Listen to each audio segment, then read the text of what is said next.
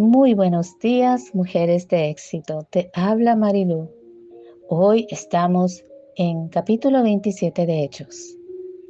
En este capítulo podemos ver aún más desafíos que Pablo tuvo que enfrentar. Esta vez fue una tormenta terrible mientras viajaba a Roma junto con otros prisioneros y guardias romanos. Este fue un viaje muy largo y aunque Pablo estaba en esta situación de ser prisionero, estaba muy conectado con Dios. Él sintió darle una palabra de sabiduría a Julio, el jefe de la guardia, que no debían navegar durante los meses de invierno, que debían detenerse en un lugar seguro hasta que pasara el invierno.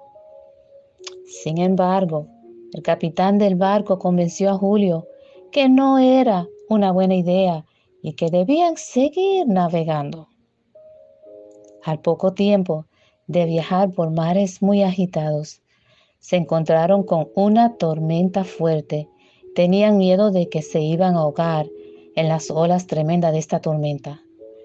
Empezaron a tirar cosas del barco al mar para que el barco no se hundiera. En medio de esta tormenta, Pablo se levantó y le dijo a los hombres en el barco, si hubieran escuchado la advertencia, no tuvieran este problema, pero quiero que estén tranquilos, porque aunque el barco se perderá, ninguno de ustedes morirá. Todos sobreviviremos. Anoche el Dios que yo adoro envió un ángel para decirme, Pablo, no temas, debes presentarte ante César y Dios te ha dado esta promesa, que Él salvará la vida de todos los que navegan contigo. Pablo les dijo a los hombres, no se preocupen, yo confío en Dios y estoy seguro de que todo sucederá tal como me dijo su ángel. Qué maravilloso es que Pablo estaba tan conectado a Dios que en medio de una tormenta tuvo una visitación de un ángel de Dios y él pudo confortar a los demás con una palabra profética. Finalmente llegaron a ver tierra, pero el barco quedó destruido y tuvieron que nadar para llegar a esa tierra.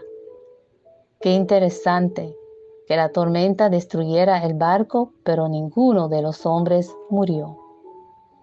Aun siendo un prisionero en camino a ser juzgado, Pablo fue un faro de luz para estos hombres. Los consoló y los animó. Amadas de Dios, Dios está presente en cada situación por más severa que sea. Quizás nosotras podemos perder nuestro enfoque en Dios pero Dios todavía llama nuestra atención para traer palabras de consuelo. Mujeres de éxito, hay ciertas cosas que podemos aprender de Pablo para aplicar a nuestra vida.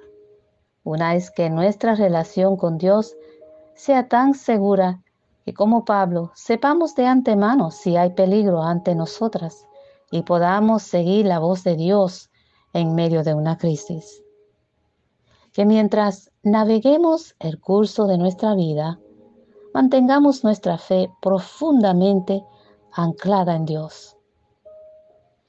Que como Pablo, nuestra declaración sea, estoy segura del Dios en quien yo creo y estoy segura que no me hundirá en cualquier situación.